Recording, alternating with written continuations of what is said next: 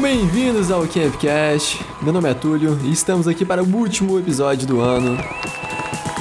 E antes de começar, já deixamos um aviso aqui.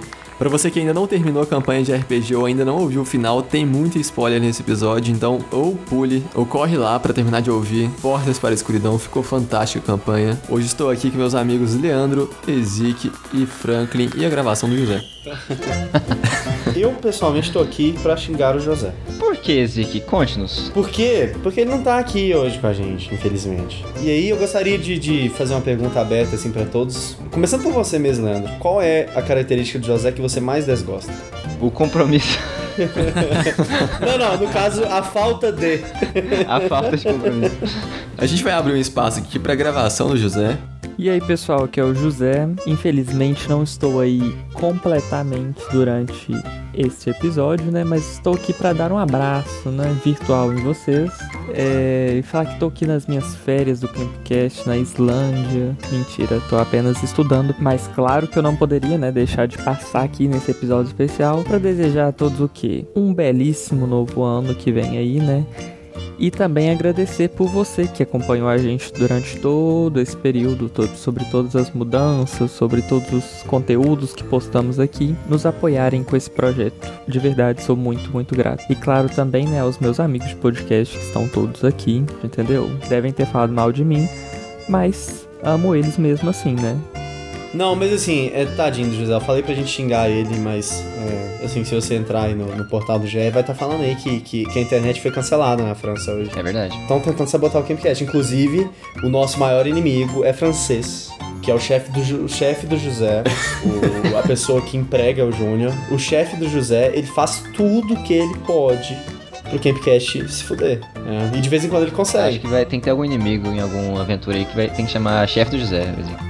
Vou fazer aqui o papel do José, então. Mas para você que tá acompanhando a gente, siga a gente lá no, no Instagram, arroba OiCampcast. A gente tá finalizando o ano, mas já com muitas novidades pro ano que vem. Inclusive, já vou deixar aqui pedido desculpas do episódio de One Shot que já foi gravado. A gente não vai falar aqui qual o sistema que foi. A gente gravou como especial de Natal, mas o que os nossos editores, né, Túlio? Tipo assim, o, o eu não, não, você não, os nossos editores que a gente contrata não tinham claro. informado a gente que era o Exatamente. Natal do ano que vem e a gente tava meio é sem saber. Existe outra teoria de que o episódio não foi tão natalino assim, deixa eu pôr pra depois, entendeu? Tem essa teoria também, mas isso aí é falso. Quando sair esse episódio, vocês já podem ficar atentos aí. Podem ficar atentos, podem tentar pescar os elementos natalinos.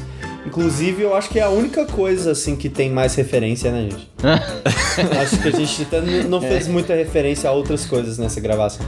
Verdade. Mas assim, e eu quero falar uma coisa aqui, que é que além dessa one shot em um sistema que a gente não tinha jogado antes, a gente já tá gravando outra coisa aqui, né, cara? Eita! E essa eu realmente não vou falar o que é, mas a gente tá gravando uma outra coisa aqui que vai render alguns episódios também e vai render coisa legal. Então, assim, tem, tem realmente coisa vindo pro ano que vem. É, no episódio. Dois episódios atrás, né? Entre o episódio 12 e 13, teve aí uma retrospectiva bem interessante até o episódio 12, chamando aí para o episódio 13 que foi sensacional. Mas assim, a gente não falou muito de curiosidades desses episódios, umas inspirações e easter eggs exclusivamente do nosso querido mestre Ezik, o guardião em Call of Cthulhu. Só quero ouvir aí o que você pode trazer pra gente do que teve de curiosidade na construção desses episódios. Vamos lá, o, o, vamos começar do óbvio, né? Eu acho que realmente foi uma experiência interessante para os jogadores terem esse contato com, com personagens históricos que realmente existiram. Eu acho que especialmente com o Tolkien, porque eu acho que eu falo por todo mundo do Campcast quando eu falo que a gente é muito fã do trabalho do cara.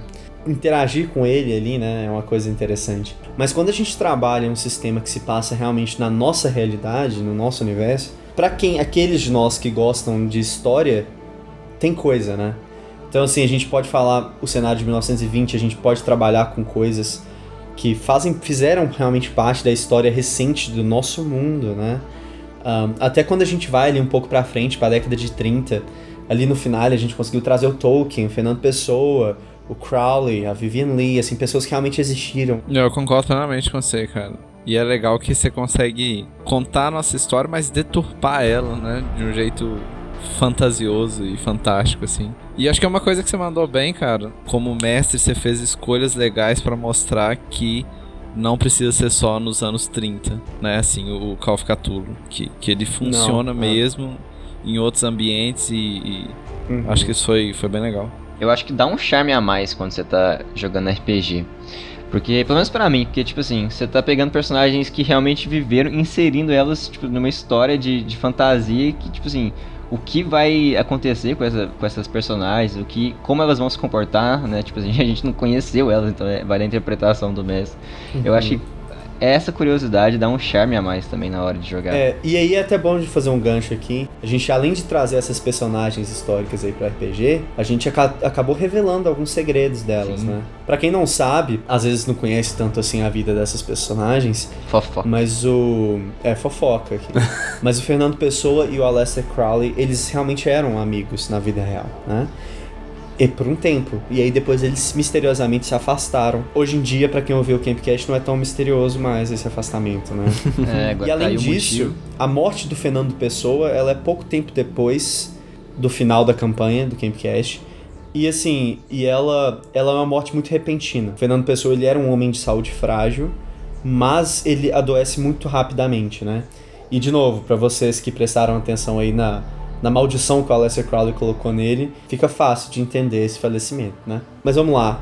A gente teve The Edge of Darkness, uma aventura de Call of Cthulhu super popular e essa com razão é uma excelente aventura de Call of Cthulhu que já foi publicada várias vezes e eu, a gente fez ela nos episódios 2 e 3, né, assim, com algumas modificações, algumas mudanças.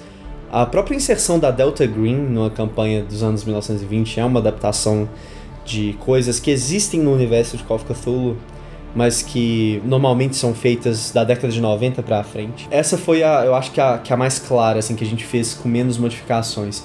Mas o episódio da Luz Morta, ele é uma inspiração em uma aventura pré-existente de Call of Cthulhu também.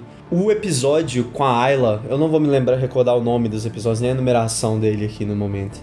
Mas os episódios com a Ayla, esse, esse é uma coisa interessante porque ele é uma tentativa minha de recontar o meu conto favorito do H.P. Lovecraft, que é o The Dunwich Horror, que em português seria algo como o horror de Dunwich, né? Eu acho que a tradução é até essa. E é um conto maravilhoso de se ler. É um conto super evocativo sobre uma criança que nasce em uma vila, um, que é filho, assim, a criança é filha de Yog-Sothoth.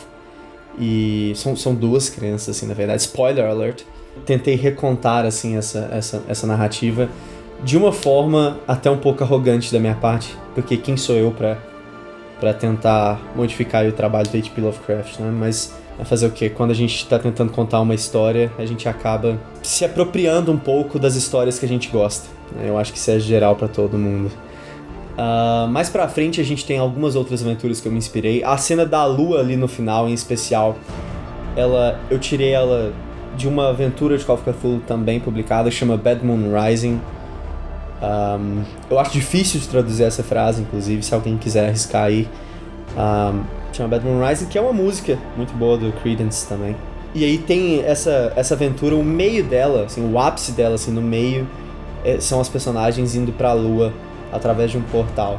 E essa cena, ela é tão linda, tão maravilhosa que eu quis tomar ela pro Campcast. O resto da aventura, se vocês lerem aí, e se vocês tiverem curiosidade de ler e narrarem nas mesas domésticas de vocês, vocês vão ver que o resto da aventura realmente não tem nada a ver. Mas essa cena em específico, ela é tão forte que eu quis pegar. O que eu acho, assim, de mais claro que eu tomei de inspiração do RPG foi isso. A masmorra do... a caverna lá, do... O dos buraco. episódios da Ayla também, a caverna do buraco. Ela é inspirada em uma aventura de Lamentations of the Flame Princess, que é um sistema que eu gosto bastante. Essa aí deve ser uma aventura difícil, então, né? Ter uma, Com um certeza. perigo tão grande. É, tem, um- tem um buraco, assim. Que É. é o buraco. Não, cara, você tá falando isso, mas se fosse no sistema de Lamentations, provavelmente tinha morrido alguém. Ia ser bem pior. E é um sistema realmente muito gostoso, talvez a gente trabalhe com ele algum dia ou com algo parecido, já, já fica aí.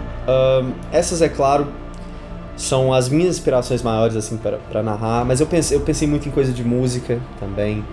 É, eu sempre tento, antes de, de, de pensar, assim, na sessão, o que eu tô ouvindo, assim, eu tento trazer pra, pra campanha. E eu não costumo ouvir muita coisa alegre. Eu acho que meus jogadores acabam sofrendo por isso também, né? Túlio, eu realmente acho que tá na hora da gente liberar a playlist da, das músicas que me inspiraram né, na hora de, de construir essa campanha. Para mais pessoas poderem ver o tanto que meu gosto musical é ruim. Bora. Pra quem quiser ouvir aí, é só acessar lá no Instagram e ir direto nos destaques de como playlist Call of Cthulhu. Nos stories de qual Instagram mesmo, José? Se você quer saber de tudo em primeira mão, arroba o Campcast. E eu recomendo não só essa playlist, mas eu recomendo o método como um todo. E pra destacar aqui um momento pra cada um, eu acho que a gente teve episódios muito legais, que a gente curtiu alguns mais do que outros, obviamente. Mas também dentro de cada episódio, a gente tem momentos muito marcantes pra cada personagem, pra cada jogador também. Tá aí pra vocês falarem. Qual foi o melhor momento? O momento tem que ser tem que ser curto, tem que ser sutil. Meu momento, o meu momento favorito, o Frank não vai gostar muito. Ah, eu sabia. Nossa, tudo zoando. Cara, aquele, aquele episódio lá em, em Paris que o Dominic traiu o Brandon, eu achei aquilo muito legal. Porque eu acho que é até um, um negócio de bastidores, eu acho que a gente não comenta isso no episódio também não. Quando, no momento em que o, a casa, né, ela impõe um controle sobre o Dominic, o Ezik, ele me manda uma mensagem me passando essa informação, pra ele não passar essa informação de forma que as outras pessoas iam saber também. E eu não vi a mensagem no, logo de cara, assim, eu demorei a ver a mensagem. Sou dedicado, tá vendo, Ezequiel? Eu não abro o WhatsApp na hora do... Isso. Na hora do jogo. É, uma decisão que eu tomei, que foi a de deixar o, o Brandon ir sozinho naquele túnel lá, fez muito Foi sentido. coincidência, né? Não, foi intuição aquilo. Não, eu, eu, eu achei que o, que o Leandro tava sabendo, porque ele tava agindo de forma que tava atrapalhando o Franklin. Aí eu. Era medo mesmo. Ah, Mas é um momento que eu achei muito foda por ser meio diferente, assim, sabe? Não é uma coisa que. Não tava rolando um PVP até então. é, mas, vocês ouvintes, vocês realmente não sabem o quanto o Franklin ficou indignado com essa ação. o Franklin ficou puto, ele ficou bravo. Não com a personagem, ele ficou bravo com o Leandro Não, isso é de ter mentira, atirado. cara. Não, Franklin, você achou muito ruim, cara. E eu falo, tipo assim, cara, eu não vou fazer um teste de psicologia aqui, porque eu vou confiar nos meus colegas, mas eu devia fazer. Nossa, Eu, le- eu lembro disso, eu lembro disso. Que arrependimento. Porque eu devia ter feito, né? Esse teste de psicologia. foi mesmo. Não, e depois assim, você comenta, é um né, cara? arrependimento, Franklin, mas que fez a história crescer, sabe? Não, fez a história crescer, que eu, eu também achei esse momento aí que o, que o Leandro lembrou um, um momento sensacional do Campcast. Um dos muitos. O episódio 7 é o melhor episódio do Campcast até hoje? Não. Qual é o melhor episódio? Sabe, o 13. Inclusive, o meu momento favorito é do 13. Qual momento? A morte do Daniel. Ah, mas essa parte eu tirei, mano. Você tá louco? aquele, aquele realmente é meu momento favorito do Campcast. Todo. Assim, algo tava pra acontecer de ruim, mas tava demorando pra algo de ruim realmente acontecer e chocar a gente. E eu acho que a morte do Daniel ela veio até de forma um pouco inesperada nesse momento, mas ela deve- teve um impacto ali no episódio que eu acho que dali pra frente o episódio muda, sabe? Eu acho que assim, que, que o episódio tá indo, tá indo bem, a gente tá se divertindo durante a gravação, e aí o Daniel morre, e aí as coisas ganham uma outra dimensão, as coisas ficam é, bem mais sérias, as coisas ficam assim bem mais dramáticas mesmo. E a partir daí, você ouvinte que já ouviu o episódio, é claro, você sabe que daí pra frente é só desastre, né? E é bem agoniante também. E assim, cara. então, então eu acho que é- é uma morte meio agoniante pra mim mesmo, cara. É uma morte assim, pra gente que tava jogando ali na hora, realmente foi, foi um momento assim que era difícil até de falar alguma coisa, a gente ficou meio sem saber o que a gente fazia. A gente ficou A triste gente, real, né? a gente ficou triste, assim, assim, todo mundo ali realmente ficou triste como, como pessoa. Eu acho que a morte do Daniel, além de ser uma morte mais simbólica, eu acho que foi a morte mais pesada pra nós jogadores.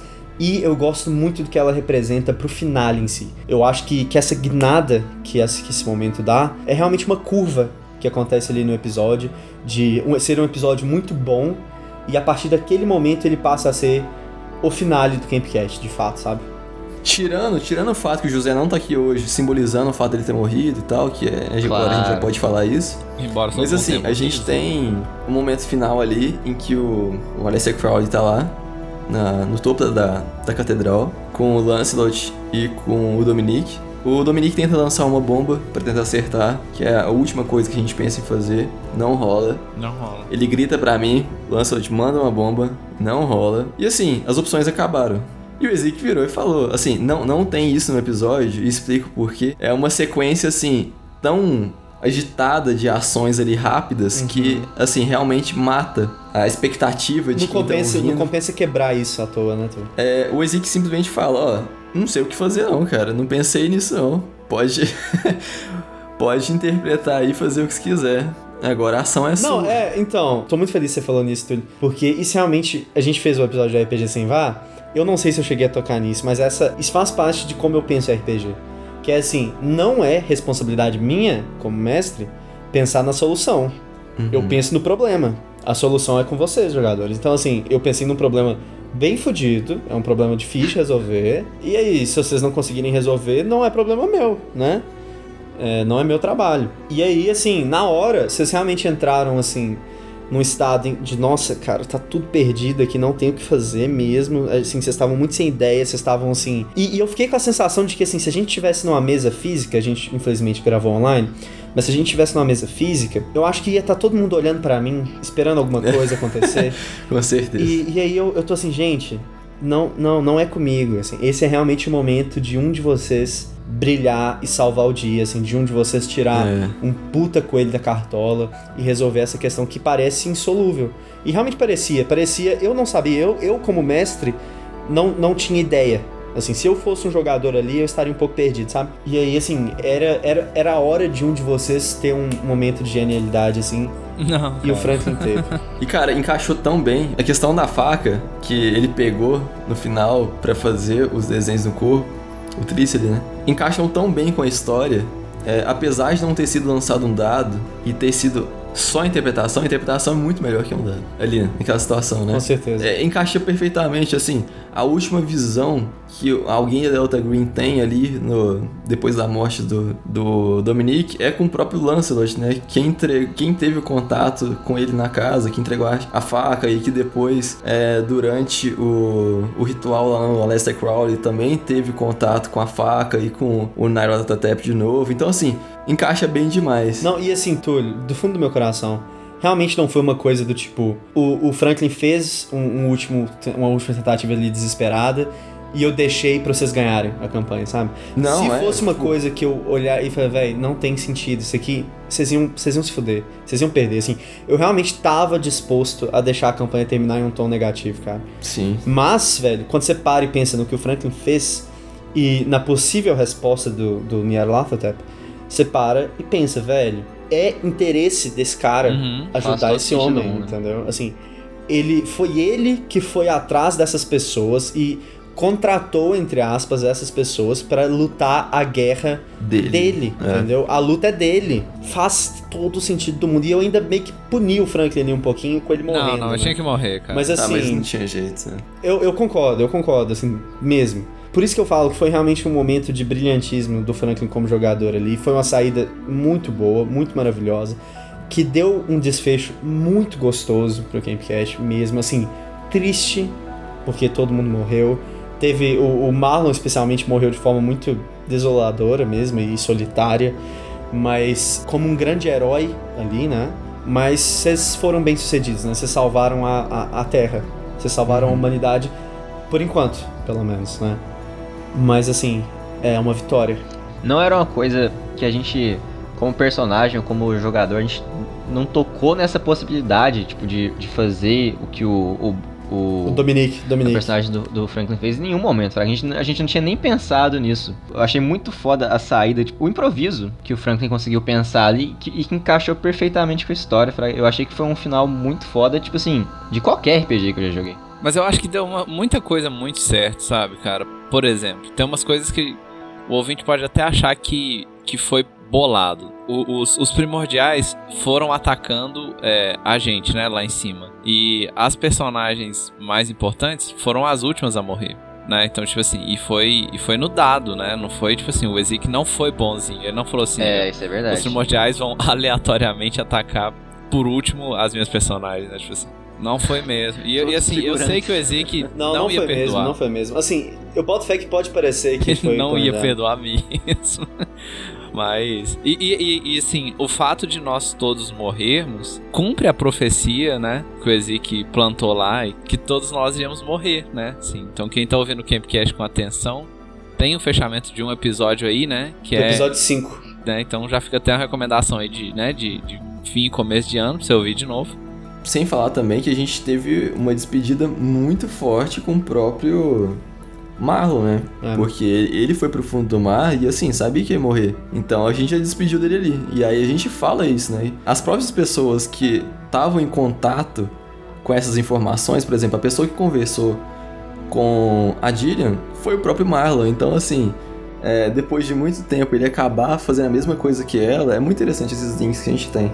Ah, Não, cara, e assim, para, para pra pensar assim, a pessoa mais interessante de estar lá na cena final seria uma personagem que estava desde o começo, que foi o, o Marlon. Ele foi a chave, esse- ele, ele, ele né, virou esse avatar do Yogg Sothoth. Ele que tinha entoado o cântico lá do Yogg Aham. Sothoth. E tipo assim, nós dois, cara, tipo assim, né, o Dominic e o Lancelot, foram as duas personagens que tiveram uma ligação com o Nyarlathotep, né? É compreensível que você tenha estado na presença do Nyarlathotep invocado, porque você já tinha estado antes e você presenciar aquela cena. E o Dominique foi quem Uhum. perdeu no teste de, de força, né, pra casa do Nyarlathotep. Então assim, ele- então assim, se você parar pra, se fosse um livro e tipo assim, a gente pudesse ir indo e voltando, tem muita, tipo assim, tem muita rima que funciona, que foi foi colocada e que a gente não achou que ia ser utilizado, entendeu?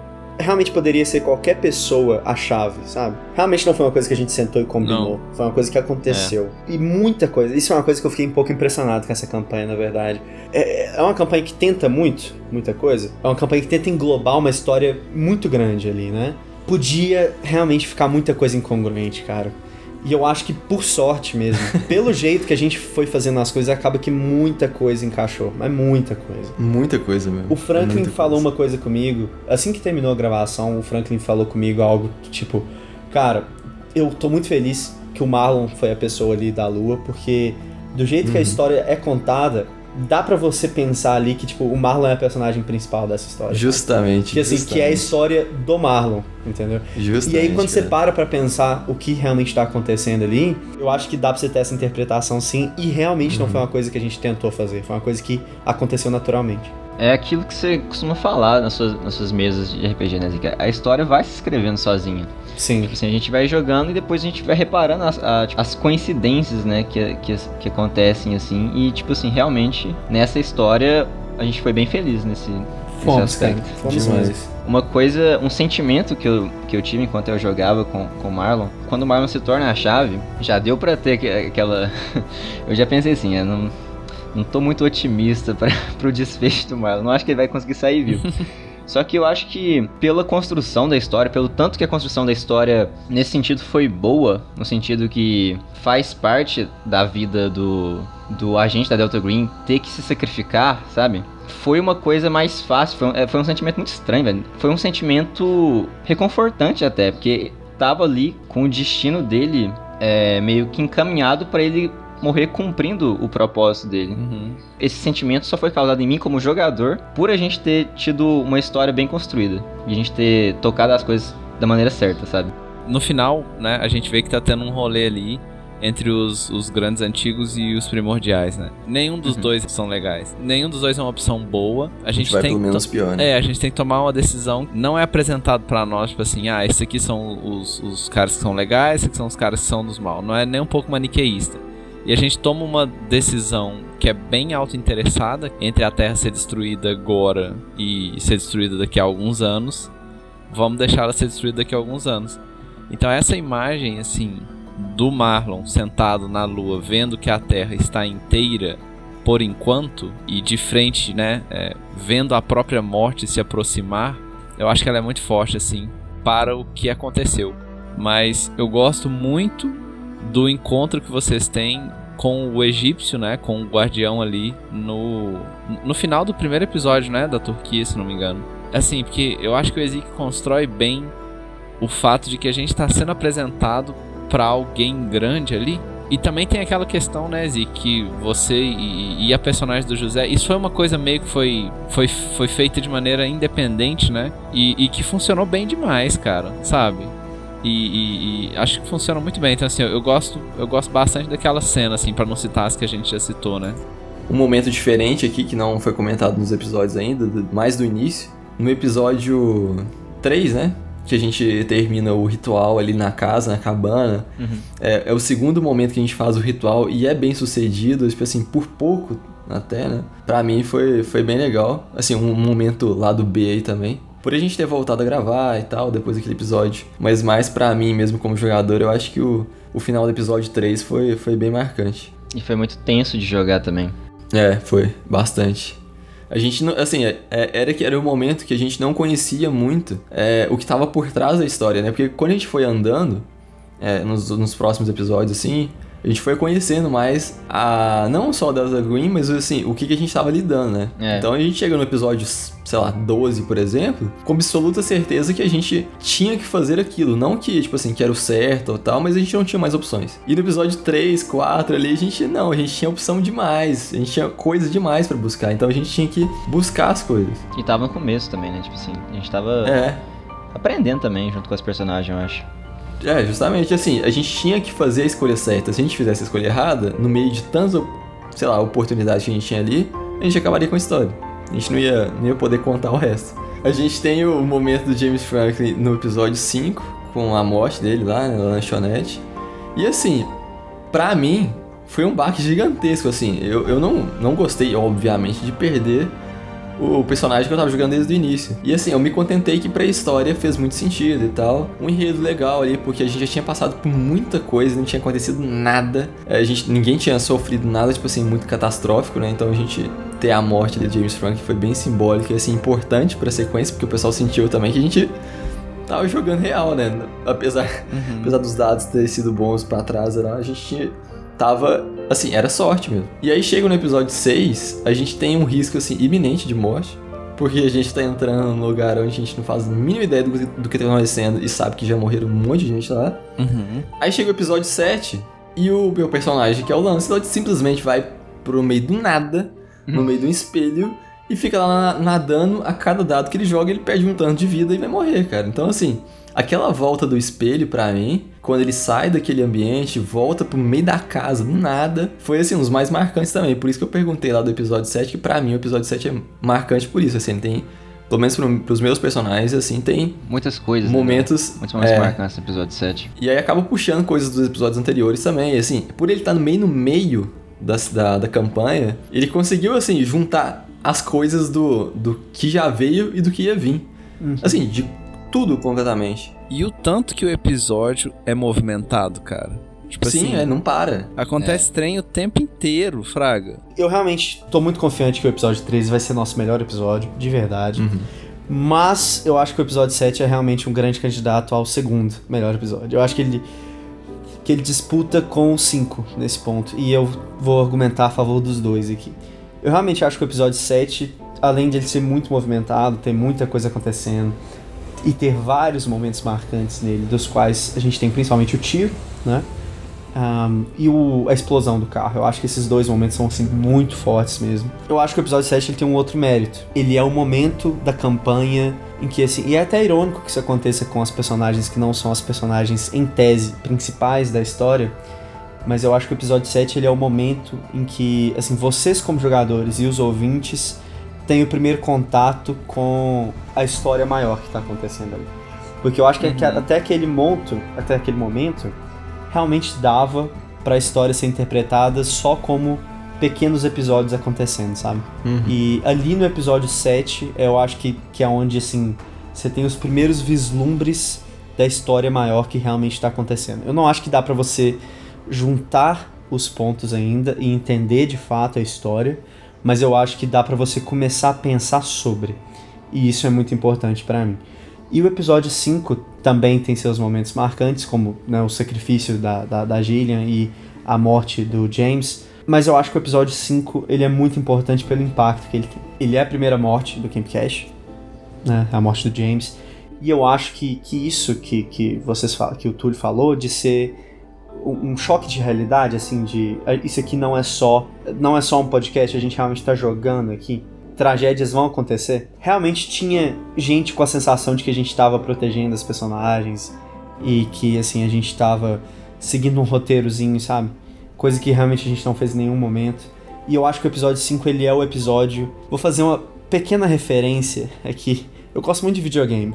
Apesar de que tem muitas referências nessa campanha a Resident Evil e a Silent Hill. Mas assim, tem um jogo que é muito querido por mim, que é o Demon Souls.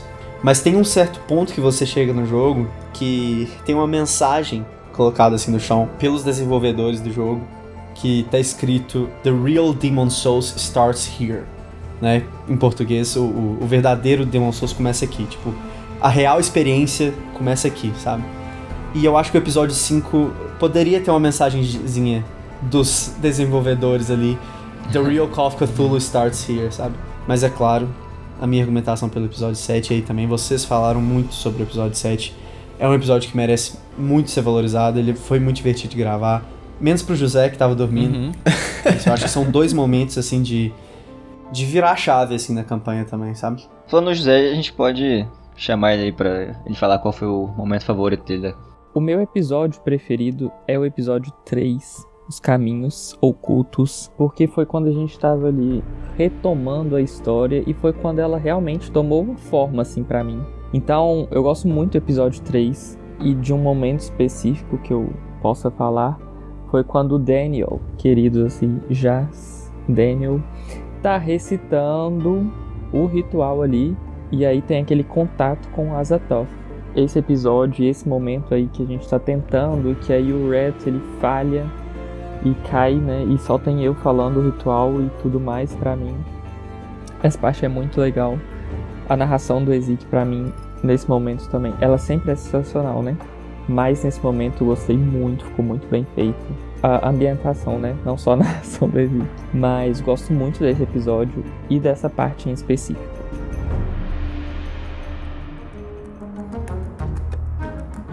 Bom, gente, e pra, só para finalizar mesmo esse episódio aqui, que eu acho que foi bem importante pra gente, para finalizar esse ano que, assim, deu tudo certo, a gente fez a campanha acontecer, conseguiu postar apesar dos atrasos, especialmente nesse último mês, mas assim, agradecer imensamente a todo mundo que participou dublando ou jogando, né? A Andressa, uma voz feminina que a gente tanto queria trazer para cá. É, espero, né, que volte. A nossa expectativa é de convidar a Andressa de novo e que ela apareça aqui mais vezes, porque foi espetacular o episódio. É, para quem ouviu o RPG Sem Vá, a gente teve uma participação muito legal do Bini do Vitão, do, é, são da Nocturp, né? A gente falou sobre RPG e a Andressa também estava nesse episódio. Nosso agradecimento para eles também. Eu realmente acho que o, o, o episódio RPG Sem Vá é um episódio que se você está começando a jogar RPG, você deveria ouvir. Eu agradeço muito aí os comentários aí de, de vocês com relação à minha participação, né, no, no finale.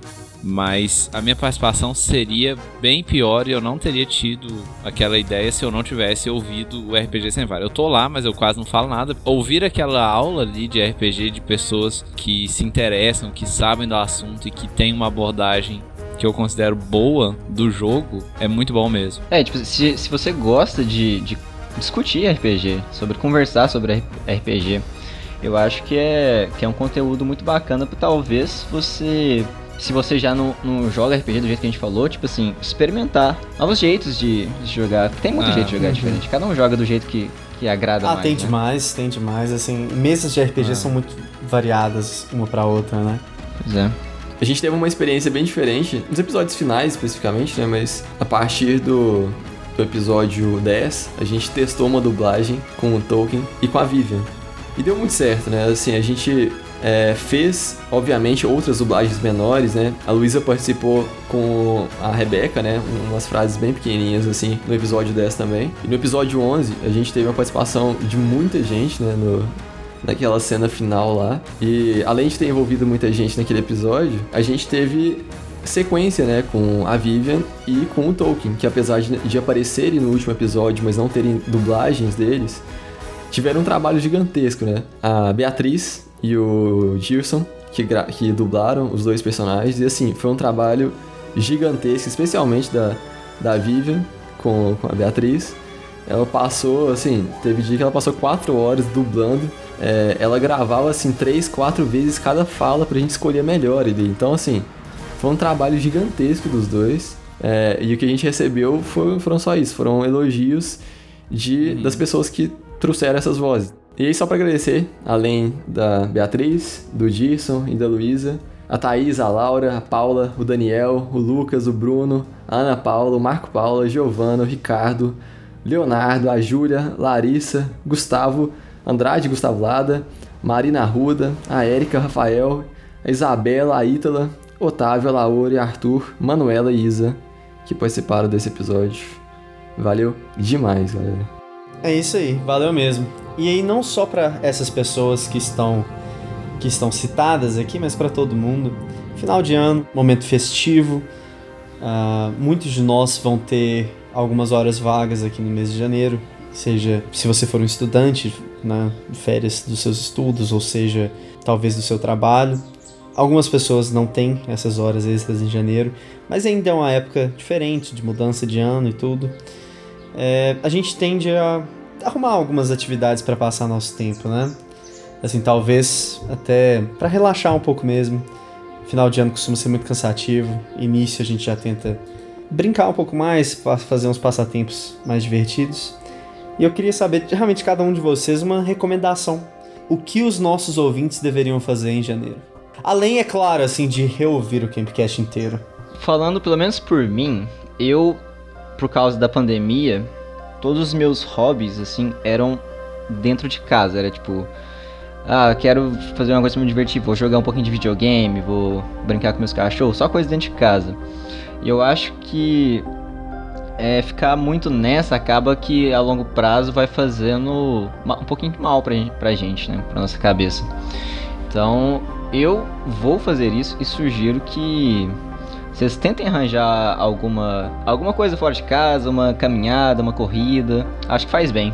Eu acho que a gente tá todo mundo é, mentalmente muito cansado, sabe? Assim, acho que é cada vez mais frequente de ouvir falar de alguém que tá, tá precisando procurar tratamento é, psicológico e tal. E tem algumas rotinas não medicamentosas, né? Que são muito úteis, assim, se você tiver nessa situação. Né? Eu não sou psicólogo, né? Tô só falando com base no, na, minha, na minha pouca experiência mesmo. Tipo assim, a rotina não medicamentosa que ajuda a saúde mental mais e que tem comprovação científica mesmo é essa que o, que o Leandro falou, né? Uma atividade física todo dia ou quase todo dia. Mas outras que são boas também é, são atividades artísticas, em, em, geral mesmo. Eu, por exemplo, é, eu, eu me tornei jardineiro aqui, né? Nesse ano, no final do, de 2020, eu me mudei para uma casa que tem um jardinzinho e eu comecei a trabalhar nesse jardim. Mas não precisa nem ser só isso. Você pode desenhar, você pode tocar violão, você pode é, sei lá, minha mãe começou a, a pintar uma, umas coisinhas que, ela, que a gente tem aqui em casa. Jogar RPG é uma atividade artística, assim, também, então inclui para mim. E uma congruência bem forte com o nosso próprio podcast, uhum. de misturar um pouquinho de ar livre e um pouquinho de RPG, a dica é fazer campcast, né, cara? Por que não ir acampar e jogar RPG? Então, assim, conversa de acampamento é, é bem isso mesmo, né? Por que não, não, não ir com pessoas mais próximas ou ir pro ar livre aí e fazer isso que o Franklin falou, de talvez levar um, um lado artístico mais pra natureza ou talvez e mesmo jogar RPG com os amigos. Não sei se a sua situação permite isso, mas enfim, a gente está num momento ainda de muita tensão ainda com relação à pandemia, mas felizmente a gente só tem é, um, um futuro mais claro e, enfim, uma luz no fim do túnel bem, bem mais próximo do que a gente via no ano passado. Então, é um ano pra, pra, pra gente esperar coisas boas e não, e não uma ansiedade igual a gente estava no, no ano passado. Também não foi combinado, a gente também não tinha planejado isso aqui, mas todos nós quatro pensamos em uma recomendação pensando no bem-estar mental das pessoas, dos nossos ouvintes. E assim, é meio óbvio o porquê disso, né? A gente acabou de viver dois anos muito difíceis que afetou muita gente mentalmente. O Franklin falou que ele não é psicólogo, mas ele é advogado. Eu sou professor, cara. Sobre o que os nossos ouvintes deveriam fazer, né, no mês de janeiro. Então, nossos ouvintes devem fazer atividade física, de preferência ao ar livre. Eles devem, talvez, tomar um tempo aí para acampar, né, Túlio? Passar um tempo, talvez passar uma noite fora fora de casa, assim, ao ar livre mesmo, com pessoas que você gosta, com pessoas com quem você tem muito carinho. Uh, talvez jogar um RPGzinho, se não jogar RPG, mas assim, contar caso, né? Fazer esse exercício de contar histórias. e também participar em uma atividade artística, né, Franklin? Também pensando na saúde mental. É, tem uma outra atividade. Ah, qual foi o termo que você usou, Franklin? Não medicamentosa? É, uma rotina não medicamentosa, né? Sim, uma rotina não medicamentosa que tem comprovação científica, que melhora a sua saúde mental, melhora a forma como você funciona mentalmente uh, e literalmente te ajuda a ter uma vida mais saudável, que é a prática da meditação. Eu recomendo que se você não conhece a meditação, tente conhecer. Assim, vale a pena.